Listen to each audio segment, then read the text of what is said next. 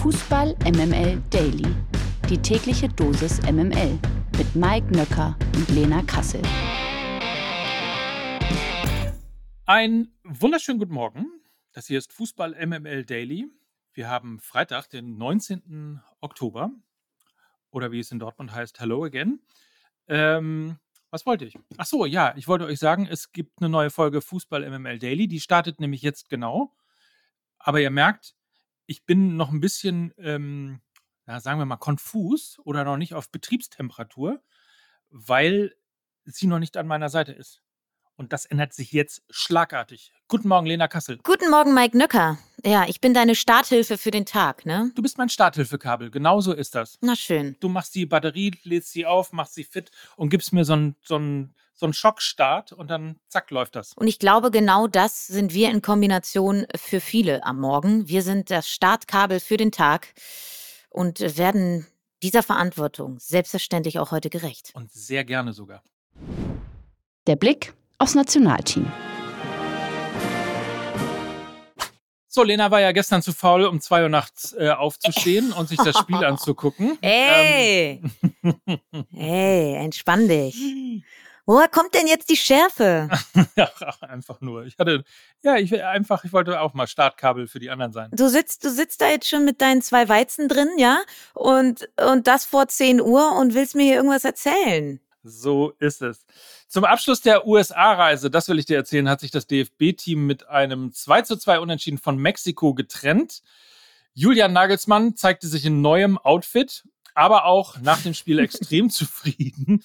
Ja, jetzt schon 200 Euro, von 300 Euro auf äh, 500 Euro, um 200 Euro schon gestiegen, das Outfit, äh, wie wir ja lesen konnten. Aber viel wichtiger ist ja auf dem Platz, wie wir alle wissen. Deswegen an dich die Frage, ob du mit der Leistung der Nationalmannschaft auch einverstanden bist. Julian Nagelsmann, ne? Ein Mann aus der Working Class, ne? Das äh, alle, die Ja. die Netflix-Doku Be honest. der der, Beckham, der Beckhams äh, geschaut haben, die wissen, die wissen, was gemeint ist. Große Empfehlung natürlich an dieser Stelle. Solltet ihr, solltet ihr auf jeden Fall anschauen. Das ist ähm, höchst unterhaltsam und wirklich eine tolle Doku-Serie. Äh, Beckham war übrigens der, äh, der, der mit Katar, ne? Der, ähm, naja, lassen wir das. Also zurück zum Thema. Äh, zurück zum Thema, also Nationalmannschaft. Ähm, ich, glaube, ich glaube, die wichtigste Erkenntnis nach diesen beiden Spielen ist eine weiche Komponente. Und das ist gar nicht so was krass Analytisches, sondern das ist eben schlicht und ergreifend der Optimismus ist wieder nach Fußball Deutschland zurückgekehrt.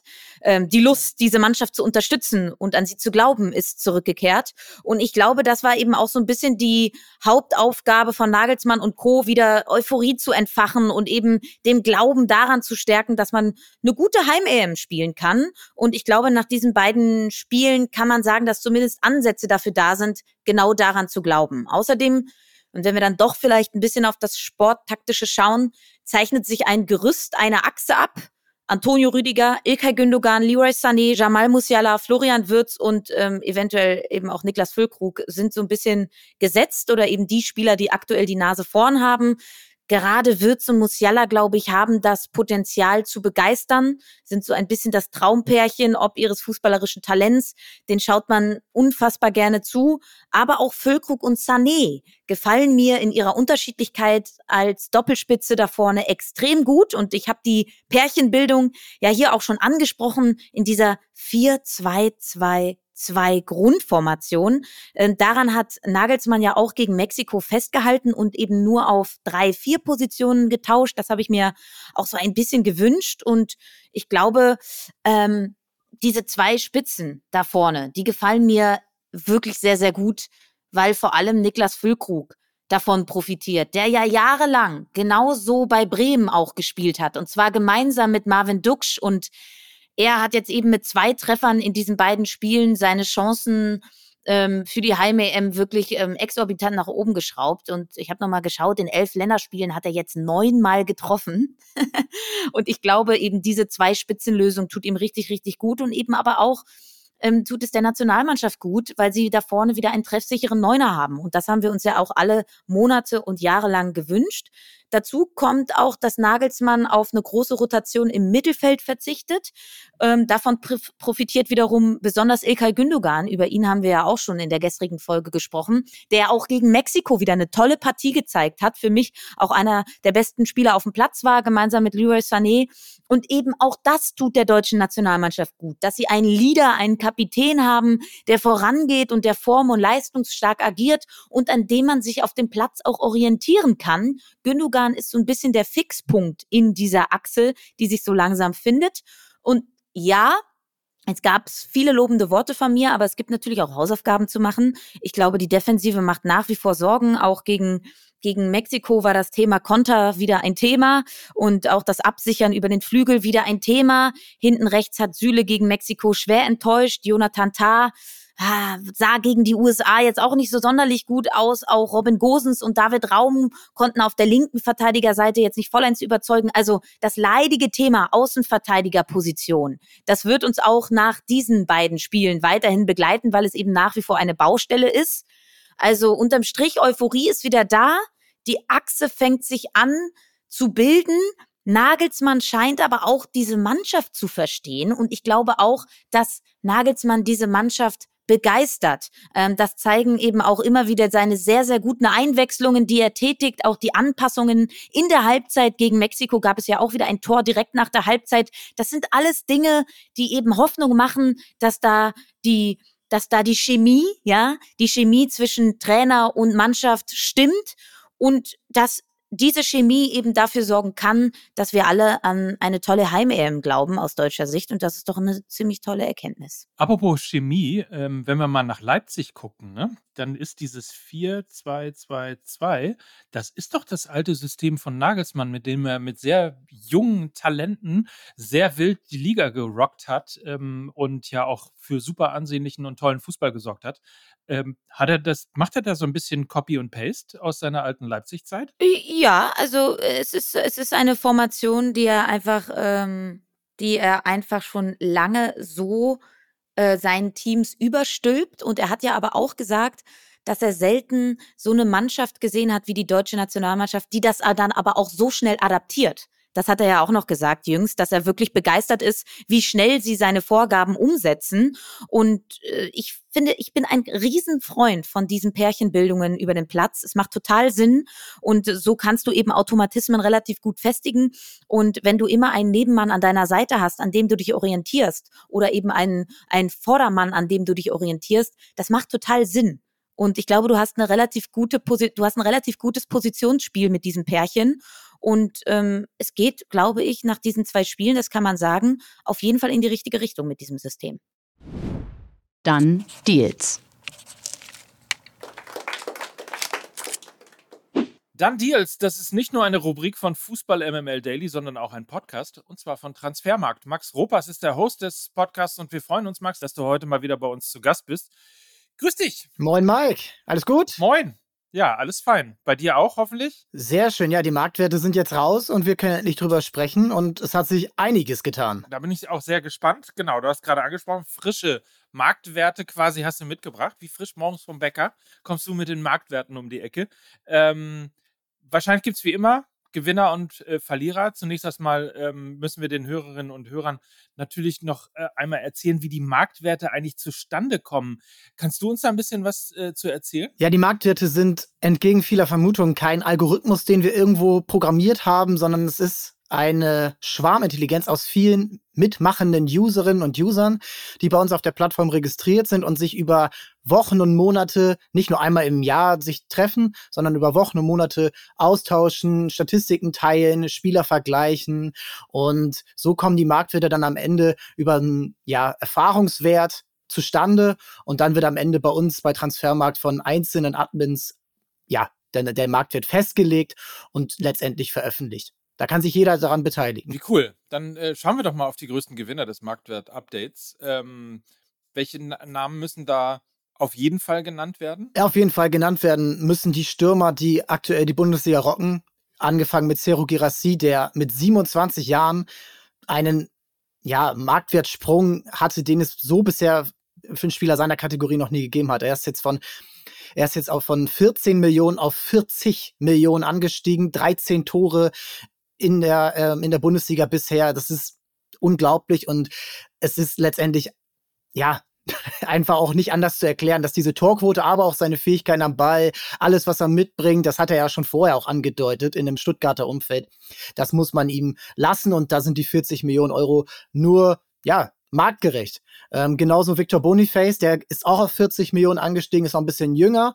Ähm, bei ihm waren ja früher so die Knieprobleme so ein bisschen Faktor, aber was er bisher in der Bundesliga zeigt, auf absolutem Top-Niveau in der wahrscheinlich besten Mannschaft der Bundesliga gerade, das kannst du auch nicht anders erklären. Also du hast gerade gesagt, Stürmer vor allem, das sind ja auch die, wenn du von Schwarmintelligenz redest, die auch immer als allererstes so ins äh, Gewicht fallen, logischerweise, weil sie halt die Tore schießen.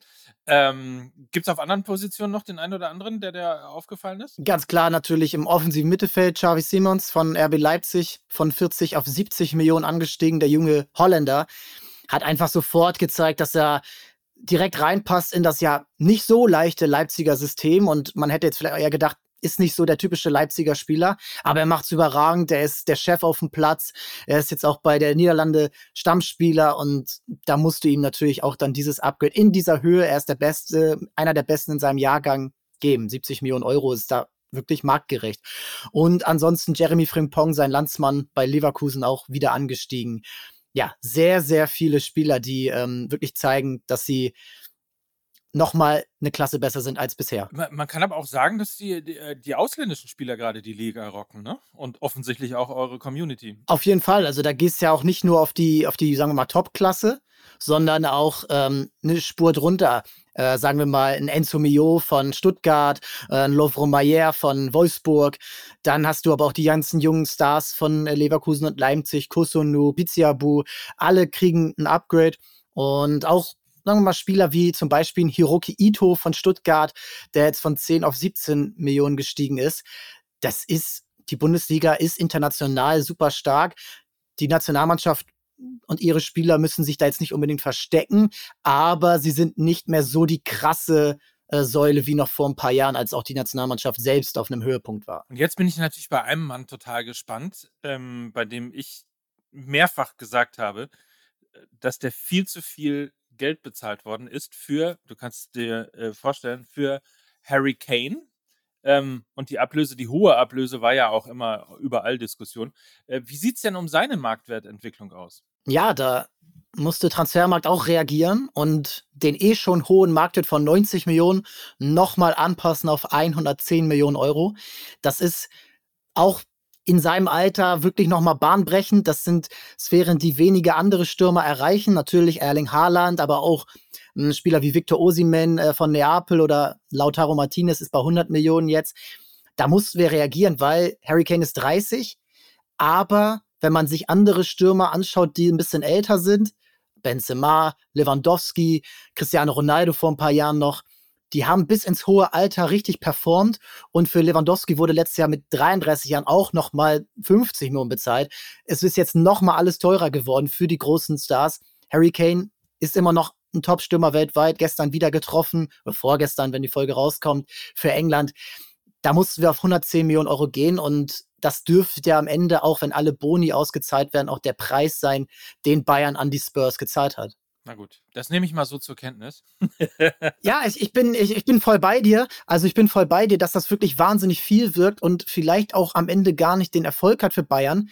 Wenn, weil das ist die Champions League, die sie erreichen müssen und dafür wurde er geholt. Dafür ist er auch gekommen. Und natürlich kann man am Ende dann sagen, das könnte viel zu viel sein. Aber eine große Alternative hatten die Bayern auch nicht. So fair muss man sein. Ja, das ist ja, glaube ich, das ganz große Problem. Das ähm, ist dann ja auch ein Grund, warum die Spieler so teuer werden. Ich habe mal irgendwo gelesen, dass für die 16 besten Teams in Europa gerade mal äh, 14 Top-Stürmer zur Verfügung stehen. Und wer ein bisschen äh, bei Marktwirtschaftslehre aufgepasst hat, äh, kann sich dann vorstellen, wie das endet. Ja, deswegen sind sie auch so teuer. Aber auch andere Stürmer haben jetzt nochmal ein richtig krasses Upgrade bekommen. Ein Lautaro Martinez habe ich angesprochen. Ein ganz jungen Spieler, Evan Ferguson von Brighton. Der liegt jetzt bei 60 Millionen Euro oder 65 Millionen Euro. Rasmus Heulund von Man United, für den super viel Geld bezahlt wurde, obwohl der nicht ansatzweise die Stats vorzuweisen hat wie Harry Kane. Also der Markt ist komplett nach oben gestiegen und da musst du halt bei einem der Top-Stürmer weltweit auch reagieren. Reden wir mal über die, die äh, Einbußen zu verzeichnen hatten. Ähm, die wird es in der Bundesliga sicherlich auch geben. Wer ist ähm, deiner Ansicht nach der große Marktwert oder die großen Marktwertverlierer in der Liga? Ja, da muss man wahrscheinlich zu Borussia Dortmund schauen, die einige, ja, einige Spieler haben, die wirklich auch einen unerwarteten äh, Einsturz hatten. Also ganz am Anfang steht Sebastian Aller, der nicht wirklich in der Form ist, die er in der Rückrunde hatte. Das hat wahrscheinlich gesundheitliche Gründe, wie man jetzt gelesen hat. Ähm, deswegen wurde auch ein Niklas Füllkrug noch verpflichtet, so kurz vor Ende der Transferperiode. Ähm, für ihn geht es runter von 30 Millionen Euro auf 25 Millionen Euro. Sein Teamkollege Karim Adeyemi hat eingebüßt. Ähm, dann es auf jeden Fall, da musst du natürlich auch bei ähm, Kollege Niklas Süle schauen, der auch eingebüßt hat, alle bei 5 Millionen Euro minus, die einfach nicht in die Saison reingekommen sind, die nicht die Form der Vorrunde bestätigen konnten und wo man jetzt wieder reagieren muss. Ähm, das sind so die größten Verlierer, die bisher so in der Bundesliga dabei sind. Für Bremer vielleicht interessant, Navigator von 12 Millionen Euro auf 9 Millionen Euro. Da muss man einfach auch reagieren, dass er mittlerweile gar nicht mehr die Fitness für eine ganze Saison vorweisen kann und dann entsprechend des Gehalts, was er auch äh, eingebüßt hat, da musste auch reagiert werden, äh, von 12 Millionen Euro auf 9 Millionen. Gibt es etwas, was dich persönlich äh, überrascht hat, so an den neuen Marktwerten oder an einem Spieler möglicherweise auch, der dir äh, bei, bei den Gewinnern fehlt? Ja, ein Spieler will ich mal nennen, der aktuell noch nicht den allerhöchsten Marktwert hat und der jetzt auch in den ganzen News dazu nicht wirklich viele Zeilen bekommt. Aber der spielt beim FC Heidenheim und das ist ja Niklas Beste. Der ist jetzt von drei Millionen auf sieben Millionen Euro angestiegen, das heißt mehr als verdoppelt. Aber alles, was der bisher gezeigt hat in der Bundesliga gegen die größten Gegner, gegen die sie bisher gespielt haben, das zeigt für mich, dass das ein absoluter Unterschiedsspieler ist. Freistoßstark, dribbelstark, kann Vorlagen geben. Das hat er letztes Jahr alles in der zweiten Liga gezeigt. Und wenn man sich jetzt mal anschaut, was mit einem Chris Führig passiert ist, der jetzt Nationalspieler ist, dann sehe ich ihn vielleicht in ein paar Monaten auch schon ähm, auf dem Zettel von Jürgen Nagelsmann. Das ist ein Spieler, der lange unterschätzt wurde, zum Beispiel von Werder Bremen, wo er äh, unter anderem unter Vertrag war. Und ich glaube, der könnte noch mal zweistellig werden innerhalb dieser Saison schon. Du hast die zweite Liga ja angesprochen, die, die kommt dann ja auch morgen mit neuen Marktwerten. Kannst du schon ein bisschen spoilern, was da auf uns zukommt?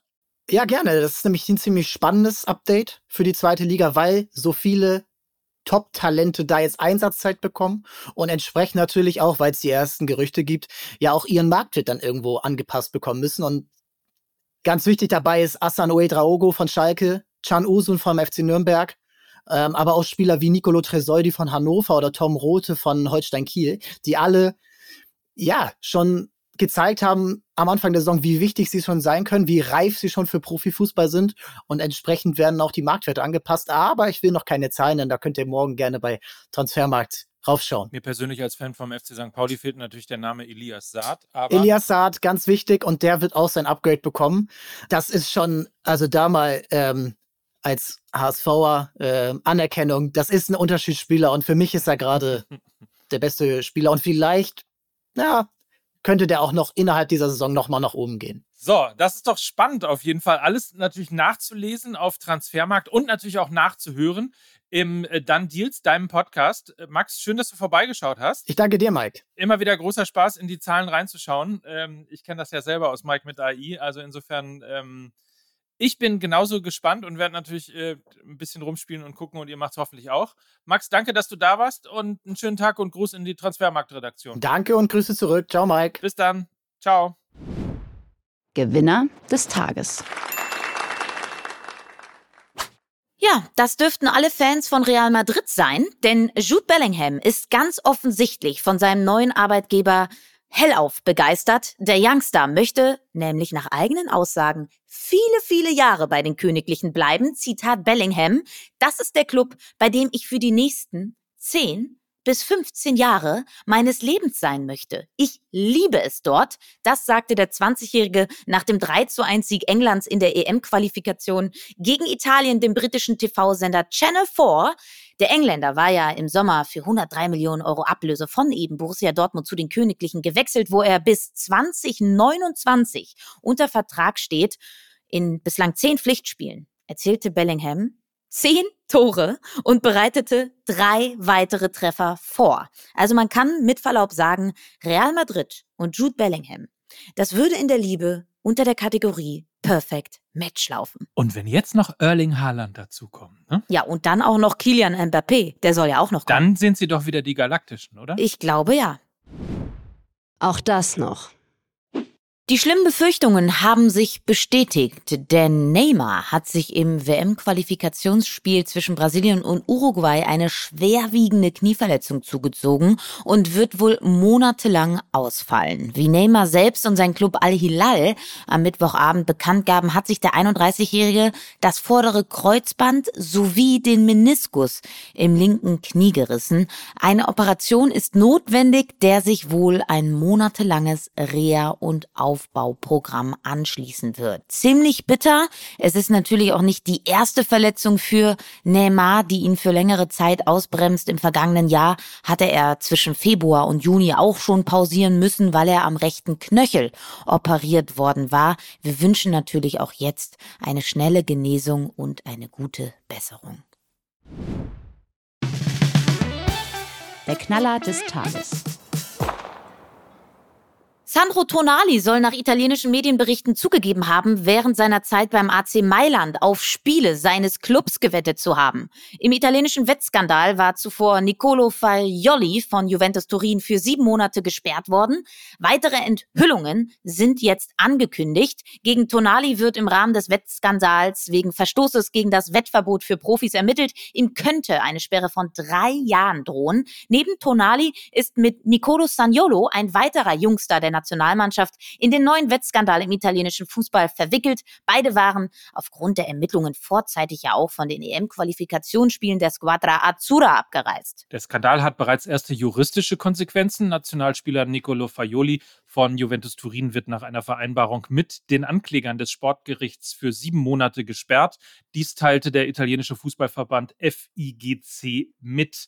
Die verhältnismäßig geringe Sperre beträgt insgesamt zwölf Monate. Fünf davon kann der 22 Jahre alte Mittelfeldspieler aber mit einer Reihe anderer Verpflichtungen ableisten.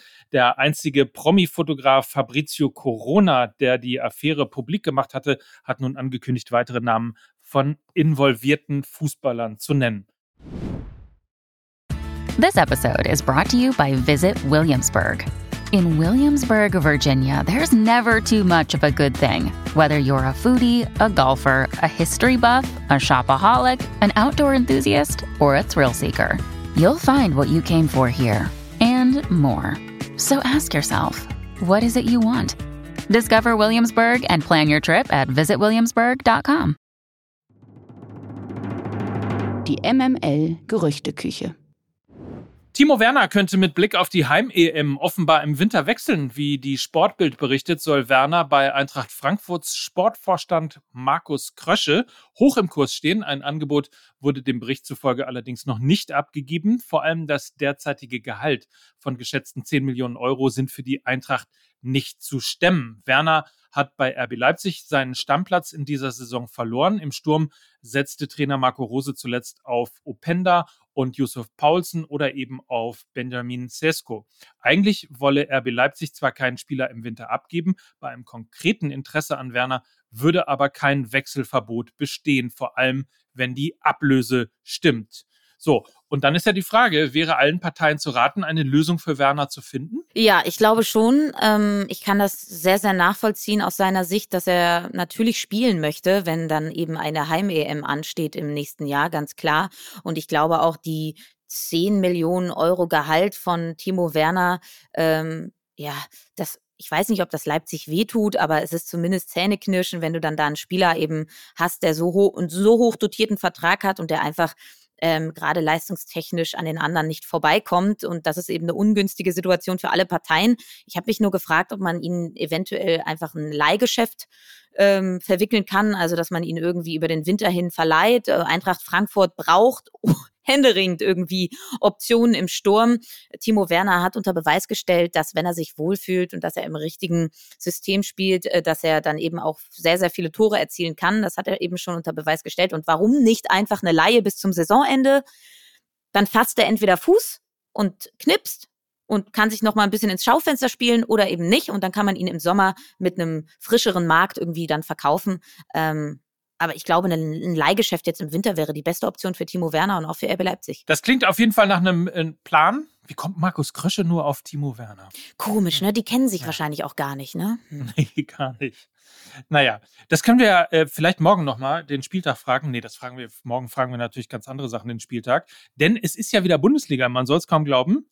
Ähm, geht wieder los. Schlag auf Schlag. Wir haben selbstverständlich ja. morgen äh, wieder einen Gast und werden äh, mit ihm über den anstehenden Spieltag sprechen. Äh, dürft ihr euch und könnt ihr euch drauf freuen. Das tun wir auch. Und dann entsenden wir euch jetzt erstmal mit den besten Wünschen und ja, besten Gedanken und den besten Küssen und ganz viel Liebe und Herz in diesen Tag. Und wir hören uns morgen wieder. So ist das. Äh, neue Folge Mike mit AI mache ich übrigens auch gerade. Die kommt also auch am Wochenende. Ihr habt also richtig viel zu hören. Wir sind immer an eurer Seite und wir heißen immer noch Mike Nöcker und Lena Kassel für Fußball MML. Tschüss. Tschüss. Dieser Podcast wird produziert von Podstars bei OMR.